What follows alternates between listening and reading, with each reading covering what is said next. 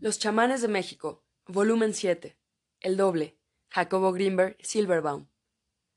Este capítulo es patrocinado por Blanks Libera, terrenos de inversión en Yucatán y Quintana Roo. Así que si te interesa hacer crecer tu dinero o tener un patrimonio en estos bellos estados de México, te invito a visitar arroba blankslibera en Instagram, así como www.grupolibera.mx. Para más información, te lo dejo en la descripción. Capítulo 13. La estructura del hipercampo. El lugar en el cual se producen las interacciones entre los campos neuronales es la matriz del espacio-tiempo. Esta matriz se alimenta de todos los acontecimientos energéticos que atraviesan el espacio. Cada disposición molecular, conformación de objetos y morfología de campos energéticos contribuye a organizar la estructura del espacio. Los campos neuronales nutren a esta matriz con las morfologías energéticas de mayor complejidad conocidas en el universo. El conjunto de nutrientes de la matriz forma la estructura del hipercampo. La inexistencia del azar está basada en esta estructura y es el hipercampo el que, al interactuar con un campo neuronal, determina la experiencia individual. En esta experiencia está contenida la inexistencia del azar en forma algorítmica.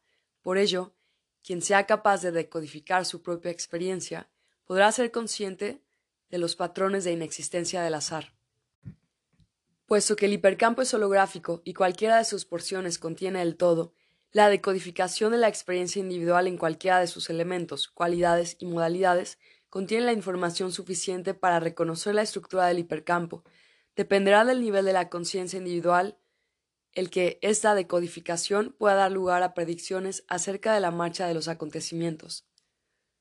La capacidad predictiva de los chamanes podría estar asociada a un talento magistral de decodificación hipercámpico. Por otro lado, la modificación de la estructura del hipercampo por parte de un campo neuronal depende del poder individual. Este poder de modificación puede hacer que un sujeto determine colapsos de la función de onda líneas del mundo y acontecimientos de acuerdo a su estructura personal. El cumplimiento de deseos y el destino personal están basados en lo anterior. Puesto que el poder depende de la capacidad autoalusiva y esa determina el nivel de conciencia y la duración del presente, la inexistencia del azar a nivel individual depende del grado de unificación de la conciencia personal. Mientras más cercana a la unidad se encuentra una persona, mayor es su participación en la inexistencia del azar, porque más cerca se encuentra su campo neuronal de la estructura del hipercampo. Este isomorfismo estructural energético es el fundamento del desarrollo de nuestros chamanes. Cuando este desarrollo llega a su pináculo, aparecen chamanes nahuales, como Doña Pachita o Don Panchito, quienes en su poder energético y en su capacidad predictiva han demostrado lo que la conciencia humana es capaz de lograr. Capítulo 14. Las bases de la inexistencia del azar. Puesto que la realidad es holográfica, en cada acontecimiento y en cualquier experiencia se pueden hallar las señales de la inexistencia del azar. Sin embargo, estas señales deben ser reconocidas de una matriz de eventos que actúan como el ruido de un sistema. Precisamente, la decodificación de estas señales implica el logro de una adecuada relación señal-ruido. Esta relación hace que el ruido sea solamente el fondo, a partir del cual la señal se manifiesta con la intensidad y el significado suficientes como para ser percibida. Cada linaje chamánico aconseja prestar atención a determinada clase o categoría de señales, asignándoles un significado preciso en términos de su participación en la inexistencia del azar. Don Panchito, por ejemplo, afirma que la forma de las nubes y su disposición señalan las características de un determinado camino. Así, cada vez que él inicia un proceso, las nubes le indican las vertientes del mismo en cuanto a sus obstáculos, veredas y caminos. El mismo chamán Nahual observa la disposición de las estrellas, las que también le sirven como señales de la inexistencia del azar. En realidad, con la condición de que exista una decodificación veraz, cualquier acontecimiento contiene la información de la totalidad y, por tanto, de cualquier evento es posible rescatar los indicios para el reconocimiento de la inexistencia del azar. Valga este escrito como muestra y ejemplo de lo anterior. Cuando hace aproximadamente dos años terminé de redactar este libro, el capítulo presente quedó inconcluso. Durante esa época, en el Laboratorio de Psicofisiología de la Universidad Nacional Autónoma de México, yo y mis colaboradores iniciamos una serie de estudios acerca del llamado potencial transferido en el cerebro humano. Este potencial es una respuesta electrofisiológica de un cerebro que no es estimulado sensorialmente ante la estimulación que recibe otro cerebro con el cual se ha establecido una comunicación directa. La comunicación directa acontece cuando dos sujetos son capaces de sentir su mutua presencia sin necesidad de utilizar señales sensoriales tales como la imagen del otro, su verbalización, su contacto táctil o cualquier otro medio físico de comunicación. El sujeto estimulado, por ejemplo mediante una luz, responde ante el estímulo con un potencial provocado, es decir, una respuesta neuroeléctrica que refleja la activación neural. El sujeto no estimulado también responde con otra activación neuronal, como si también hubiese sido estimulado. Nuestros primeros experimentos señalaban que la morfología del potencial transferido era similar a la del potencial provocado, pero solo aparecía ante el 8% de las estimulaciones reales. En otras palabras, de cada 100 potenciales provocados en el sujeto estimulado, únicamente se podían detectar 8 potenciales transferidos. La metodología que utilizamos para este experimento consistió en la detección directa de la actividad electroencefalográfica, EEG, de similitudes claras entre la actividad de ambos cerebros, puesto que el EEG es muy complejo. Para incrementar la relación señal-ruido, utilizamos el procedimiento de promediación mediante una computadora especialmente programada para tal efecto. Este procedimiento consiste en la forma de muestras de actividad EEG a partir de la aplicación del estímulo, sincronizadas con su aparición, y con una duración variable, en este caso de un cuarto de segundo, es decir, 250 milisegundos. Cada muestra sincronizada con el estímulo es promediada con las demás muestras. Las porciones de las muestras que se repiten ante cada aplicación del estímulo se suman mientras que la actividad aleatoria del EEG, que no tiene relación con el estímulo, el ruido de fondo del EEG, se anula en la promediación. Al final de varios promedios, el resultado es un cambio neuroeléctrico que refleja únicamente aquello que se repitió, es decir, la respuesta real del cerebro, la señal, y no el ruido. Utilizando este procedimiento, encontramos el resultado antes descrito, es decir, un 8% de potenciales transferidos ante la estimulación de uno de los sujetos. Para llevar a cabo la investigación, primero invitamos a los sujetos a sentarse en el interior de una cámara aislada de sonido electromagnéticamente blindada, en condiciones de silencio y oscuridad total. Los sujetos, con los ojos cerrados, sentían la presencia uno del otro hasta que fueron capaces de establecer una comunicación directa. En este momento, uno de los sujetos era invitado a pasar a otra cámara aislada de la primera, electromagnéticamente blindada y en oscuridad total. El sujeto que había permanecido en la cámara original era entonces estimulado con una serie de destellos que su compañero, en la otra cámara, no recibía ni sabía que se estaban aplicando. Ambos sujetos en las dos cámaras mantenían su comunicación directa durante todo el proceso de estimulación. En estas condiciones registramos el potencial provocado en el cerebro del sujeto estimulado y el transferido en el cerebro del sujeto no estimulado. La condición de interacción previa suponíamos ser absolutamente necesaria para lograr la transferencia. En esto nos basábamos en la Paradoja Einstein-Rosen-Podolsky, paradoja ERP, la que indica que si dos partículas elementales establecen una interacción y después se separan en el espacio, la modificación de una de ellas conlleva la modificación concomitante de la otra independientemente de la distancia a la que se han separado después de su interacción. Los dos resultados que obtuvimos en el experimento del potencial transferido indicaba que la paradoja ERP existe a nivel del cerebro humano al igual que entre partículas elementales. En otras palabras, siempre y cuando se ha establecido una interacción entre dos cerebros humanos al igual que entre dos partículas elementales, ambos, cerebros y partículas, quedan ligadas y lo que le suceda a uno de ellos afectará al otro miembro del par.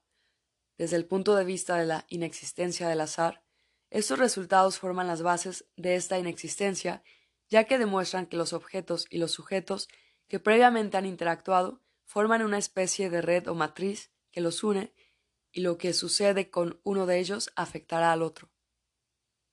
Esta condición es básica para suponer y aceptar la inexistencia del azar. En una segunda serie de experimentos pusimos a prueba la condición de interacción previa como condición indispensable para el establecimiento de conexiones entre cerebros.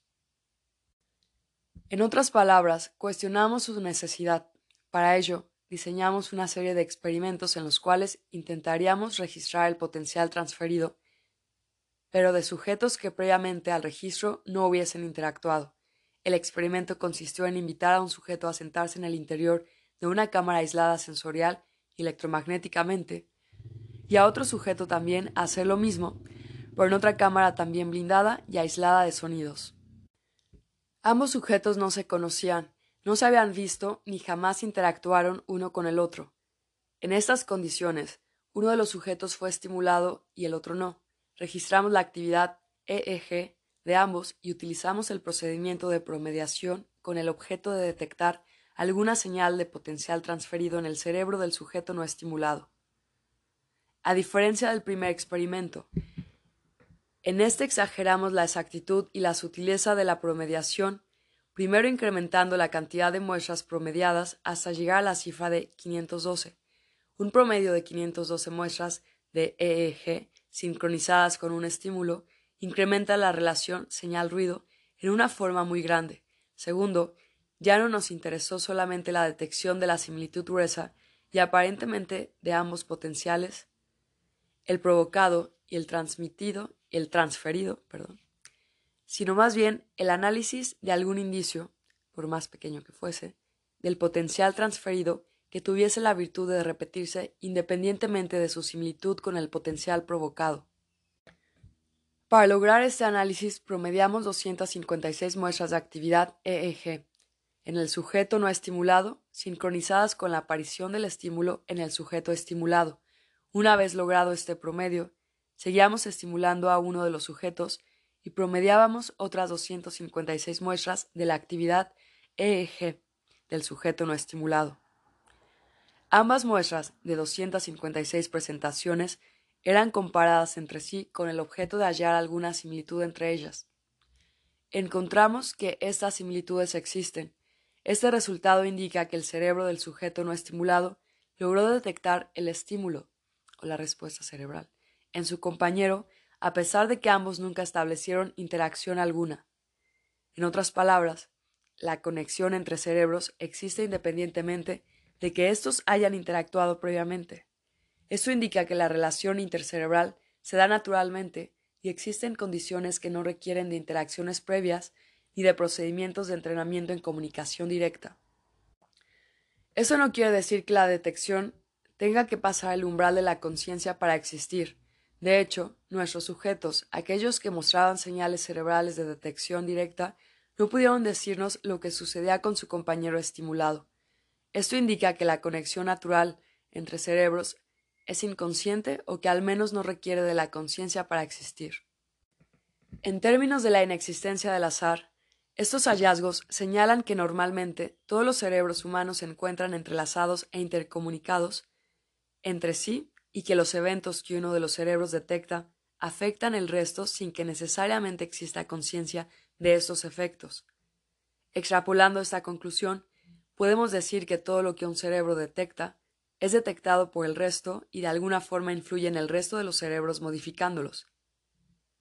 Esta modificación, de acuerdo con nuestros resultados, es muy sutil y solamente detectable utilizando procedimientos de alta promediación, es decir, una metodología que logre incrementar sustancialmente la relación señal-ruido. Con base al experimento antes descrito, decidimos probar la posibilidad de que un cerebro pudiese detectar eventos naturales sin la necesidad de que otro cerebro fuese activado. En otras palabras, nos preguntamos si la actividad no aleatoria que habíamos registrado en el experimento intercerebral sin previa interacción era debida a la activación cerebral o si podía ocurrir sin necesidad de la intervención de dos cerebros. Para ello, ideamos el siguiente experimento. un sujeto era invitado a sentarse en el interior de una cámara blindada electromagnéticamente y aislada de sonidos, mientras que en otra cámara aislada de la primera y también blindada electromagnéticamente eran presentados una serie de destellos sin que sujeto alguno los observara. Para lograr lo anterior, el procedimiento de estimulación y el de promediación fueron totalmente automatizados para que una computadora controlara el experimento sin necesidad de la intervención humana. En esta condición, eran presentados 256 destellos y las muestras correspondientes de la actividad cerebral del sujeto aislado fue promediada. Después, eran presentados otros 256 destellos y también promediada la activación cerebral sincronizada con su aparición. Ambos promedios fueron comparados entre sí con el objeto de encontrar alguna similitud que señalara la existencia de alguna respuesta no aleatoria. La respuesta ante esta búsqueda resultó positiva, es decir, el cerebro del sujeto no estimulado respondía ante el estímulo detectándolo a pesar de que ningún sujeto observó la maniobra de estimulación o intervino en la presentación sensorial. Ese sorprendente resultado indica que el cerebro humano es capaz de detectar los eventos que suceden en el universo independientemente de que éstos lo estimulen sensorialmente, y sin la necesidad de que otro cerebro se haya activado o percibido el estímulo en cuestión. La pregunta que nos planteamos después fue acerca de la sutileza de esta detección. En otras palabras, el experimento anterior utilizó la aplicación de un destello de considerable intensidad, intensidad máxima en la escala del fotoestimulador GRASS.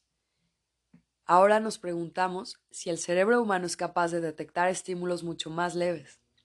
Para contestar esta pregunta, desconectamos el estimulador fotoeléctrico y solamente aplicamos un pulso de sincronía para obtener la muestra EEG y activar el programa de promediación de la computadora. El procedimiento de sincronización fue totalmente automatizado de tal forma que ningún operador humano intervino en su aplicación. En estas condiciones se repitió el procedimiento del experimento anterior, invitando a un sujeto a sentarse en la cámara blindada y aislada mientras se tomaban muestras de su EEG sincronizadas con el pulso eléctrico de sincronía. Quiero hacer énfasis en el hecho de que en este experimento no se activó una serie de destellos de alta intensidad de que el único estímulo capaz de ser percibido por alguien era la breve y casi imperceptible lucecilla del estimulador GRASS S88, que indicaba que un pulso de sincronía había sido activado. Fuera de esa lucecilla indicadora y del pulso eléctrico de sincronía, de un milisegundo de duración y un volt de intensidad. Ningún otro estímulo era activado. Por supuesto que el pulso de sincronía activaba una computadora con todos sus circuitos, echando a andar un programa complejo, y la pregunta que nos hicimos fue si esa activación podía ser registrada directamente por un cerebro humano. Promediamos dos series de 256 muestras de EEG sincronizadas con el pulso de sincronía antes mencionado, y hallamos, al comparar ambos promedios, que existían señales repetitivas en ellos. En otras palabras, nuestros resultados indicaban que el cerebro humano responde ante estímulos sutiles. Este resultado podría extrapolarse diciendo que el cerebro humano es capaz de detectar cualquier evento, no importando su sutileza. De acuerdo con la teoría sintérgica, todo evento o cambio físico resulta y es una distorsión de la matriz o latiz de espacio-tiempo. De esta forma, un potencial provocado o un potencial transferido afecta la organización del espacio-tiempo y, por lo tanto, podrían detectarse en cualquier sistema animado o sin vida. Por ejemplo, la activación de un cerebro podría afectar la organización cristalina del agua y si pudiese ser detectada esta alteración, se podría demostrar que está relacionada con la activación cerebral. Precisamente para comprobar esta posibilidad, decidimos registrar las características de impedancia de un líquido, agua impregnada de una sustancia electrolítica, en la cercanía de un cerebro respondiendo ante un evento. Decidimos utilizar y aprovechar la metodología anteriormente descrita y para ello un sujeto aislado de estímulos fue registrado cuando un destello se aplicaba fuera de su percepción consciente y al lado de este sujeto se registraron los cambios de impedancia del agua. Tomamos muestras de la activación EEG del sujeto sincronizadas con el estímulo y al mismo tiempo muestras de la misma duración de los cambios de impedancia del agua, también sincronizadas con la aparición del estímulo. Ambas muestras fueron promediadas y dos promedios de 256 muestras cada uno fueron comparados entre sí. Encontramos que tanto en la actividad cerebral como en los cambios de impedancia habían morfologías repetitivas indicando que ambos sistemas el animado y el inanimado, son capaces de interactuar directamente. Enseguida hicimos lo mismo con dos sistemas inanimados. Para ello, aplicamos una serie de destellos en una cámara blindada y registramos los cambios de impedancia en el agua localizada en otra cámara blindada electromagnéticamente. Comparamos dos muestras de 256 registros y hasta la fecha no hemos sido capaces de encontrar nada repetitivo indicando que un sistema inanimado no es capaz de interactuar directamente con otro en ausencia de un cerebro que sirva de interfaz entre ambos. Planeamos incrementar la relación señal-ruido en este experimento para indagar hasta el límite de nuestras posibilidades técnicas por alguna relación. De acuerdo con la paradoja ERP, tal relación deberá existir, pero quizás en dos sistemas inanimados sí requiera la interacción previa. En resumen, Nuestros resultados indican que los cerebros humanos están naturalmente interconectados y que la alteración en uno de ellos afecta a los otros, sin necesidad de interacciones previas. De la misma forma, hallamos que un cerebro es capaz de afectar objetos inanimados en forma directa, pero que dos sistemas inanimados no se afectan mutuamente si no han interactuado previamente. Todos estos resultados experimentales forman las bases de la inexistencia del azar. Fin del libro. Gracias por escuchar.